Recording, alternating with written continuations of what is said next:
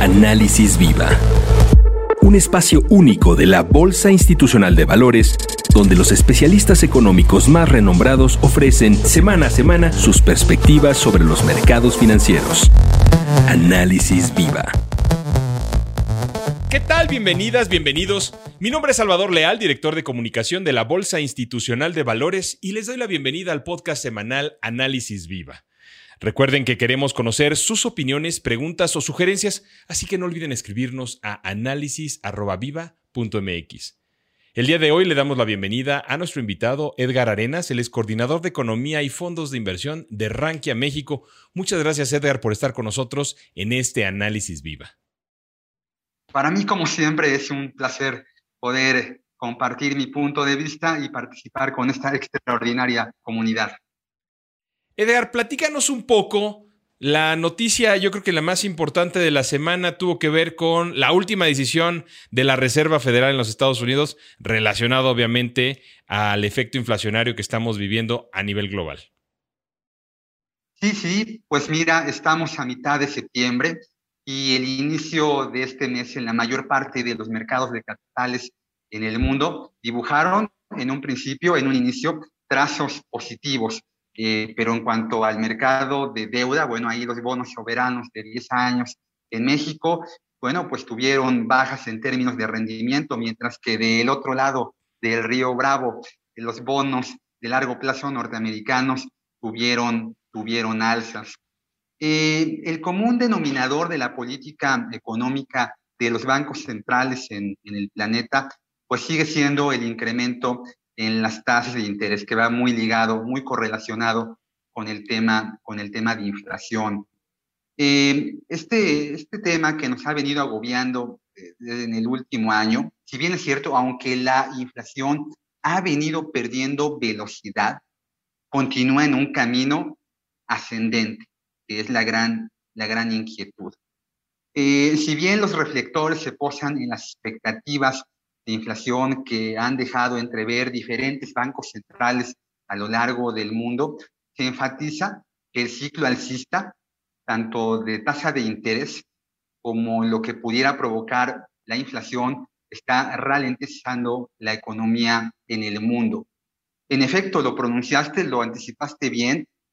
Eh, Jerome Powell, de nueva cuenta, reiteró el compromiso que tiene la Reserva Federal por llevar la inflación hacia su meta de 2%, una meta que hoy se ve, se ve lejana. Ahí eh, el presidente de la Reserva Federal destacó que para el Banco Central de la economía más grande del mundo, la meta de llevar los precios al consumidor final hacia su objetivo se puede lograr y que se paguen altos costos sociales. Y esto es básicamente desempleo. Eh, también afectaciones al sector inmobiliario, que es muy importante en la economía norteamericana, e incluso evitar, evitar una recesión. Eh, recesión, esta palabra que ha adquirido una enorme relevancia en las últimas semanas, es una palabra que en el 50% de las empresas listadas en el Standard Poor's 500 eh, que presentaron sus resultados fue citada. Y esta proporción sube a un 80% de empresas del sector financiero o de la construcción. Es decir, los focos, los reflectores de la economía más grande del mundo siguen estando en este inquietud. Bueno, eh, Powell ha sido muy claro. Se actuará con firmeza para mantener ancladas las expectativas de inflación. Eh, a mí me parece que la Fed el próximo 21 de septiembre tiene todos los argumentos para aumentar la tasa de interés en 25, perdón, en 75, en 75 puntos base. Eh, ya se percibe un cambio en la lectura del mercado que contrasta con las expectativas de semanas previas donde se anticipaba que la Fed tal vez habría suavizado la magnitud en la alza de tasas de septiembre. Eh, con lo anterior es altamente probable que el nivel de tasa alcanzaría para final de año un, un 4, un 4 por, por ciento. Eh, bueno, pues los mercados han realizado esfuerzos por entender los pasos futuros de la Reserva Federal y anticipar las implicaciones tanto en la inflación como en la economía. El interpretar de forma correcta los constantes cambios en la política monetaria será muy probablemente el foco, el reflector bajo el cual estarán la mayoría de los participantes en los mercados financieros de los próximos meses. Es muy, muy, muy obvio que los bancos centrales del mundo están sacrificando crecimiento por mantener ancladas las expectativas de inflación.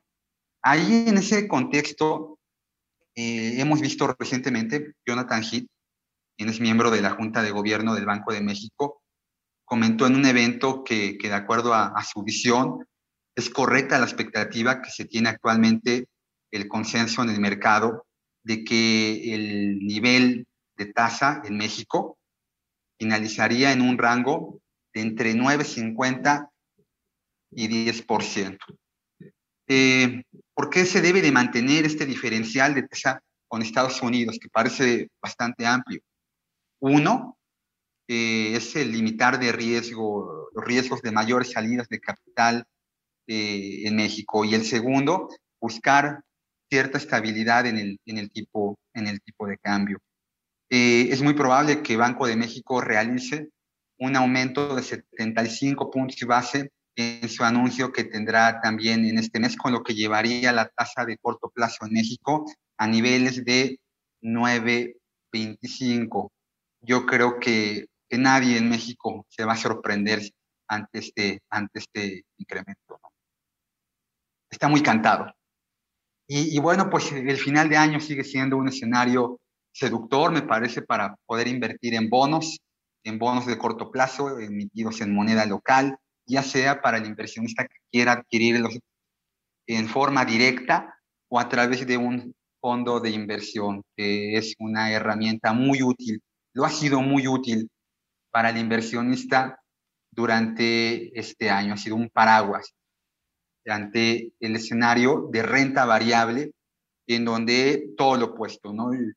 Ha habido circunstancias condicionantes que lo han vuelto altamente volátil y considero que el final de año seguirá siendo un escenario, un entorno en el que las malas noticias eh, se dan un pretexto para que los mercados sobre reaccionen.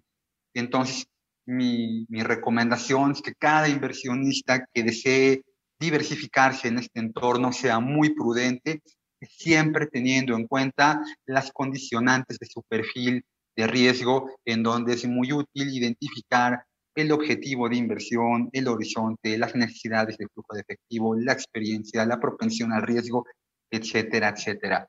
Así que bueno, pues parece ser que septiembre va a seguir siendo un mes con mucha volatilidad y también el cierre de este año. Es mi, mi comentario. Muchas gracias, Edgar. Finalmente, si te parece bien, para cerrar este espacio, la verdad es que tan, tan completo, el panorama tan completo que nos, que nos diste, em, se acerca ya, digo, eh, estamos en septiembre, se acerca el último, el, último tramo del año y comienzan las expectativas, pues, para el próximo año, ¿no? Em, tú ya traes algo eh, con vistas hacia los eh, siguientes 12 meses o apenas estás enfocado en cerrar el 2022 antes de eh, comenzar a analizar lo que viene para el 23? No, es una, es una buena pregunta. Eh, eh, el mercado se ha concentrado en anticipar las, los resultados que puedan ir teniendo los diferentes agentes económicos, gobiernos, empresas y en general incluso el individuo hoy se preocupa mucho por temas que durante mucho tiempo no le causaron estrés. Hoy, temas como la inflación, el aumento, el, alza en los precios de bienes y servicios, nos inundan de información y esa información en el largo plazo es muy poco, es muy poco probable que la podamos anticipar. Lo que creo que sí podemos ir definiendo es que vamos a vivir el próximo año en un entorno de tasas de interés altas, porque las anclas de inflación en México y en el mundo no van a regresar a lo que tuvimos en el escenario en los días, en los meses pre, pre pandemia. El mundo ha aprendido a dividirse un antes y un después. Cómo era el mundo, cómo era la economía antes de la pandemia y cómo está siendo después. Está siendo muy diferente y tenemos que aprender a convivir con esas diferencias. Yo creo que sería lo que yo podría anticipar. Alta, altas tasas de interés todavía el año que viene y inflaciones muy poco ligadas a las expectativas, a los deseos que los bancos centrales tienen. Edgar, te agradecemos mucho este análisis. Eh, muchas gracias por estar con nosotros en este episodio de la tercera temporada de Análisis Viva. Un fuerte abrazo para todos. Hasta pronto. Él es Edgar Arenas, coordinador de Economía y Fondos de Inversión de Rankia México. Y a ustedes muchas gracias también por escucharnos. Les recordamos que Viva no certifica ni emite opinión, recomendación ni asesoría alguna sobre la bondad de los valores o la solvencia de las emisoras mencionadas en este podcast. Les sugerimos acercarse y asesorarse con la entidad financiera intermediaria de valores que sea de su preferencia antes de tomar cualquier decisión de inversión. Si el episodio fue de su agrado, los invitamos a dejar una reseña, un like en cualquiera de las plataformas desde la que nos escuchen o compartirlo a sus contactos y amigos. Si están viendo este podcast a través de YouTube, no olviden suscribirse a nuestro canal para recibir notificaciones de las próximas publicaciones. La producción de este podcast estuvo a cargo de Rogelio Unzueta. Agradecemos a nuestro ingeniero en audio y video Héctor García. Los acompañó Salvador Leal. Y esto fue Análisis Viva. Hasta la próxima. Análisis Viva es una producción de la Bolsa Institucional de Valores. Suscríbete a nuestro podcast, síguenos en todas nuestras redes sociales y visita nuestro sitio web viva.mx para que obtengas la información más completa de los mercados en México. Análisis Viva.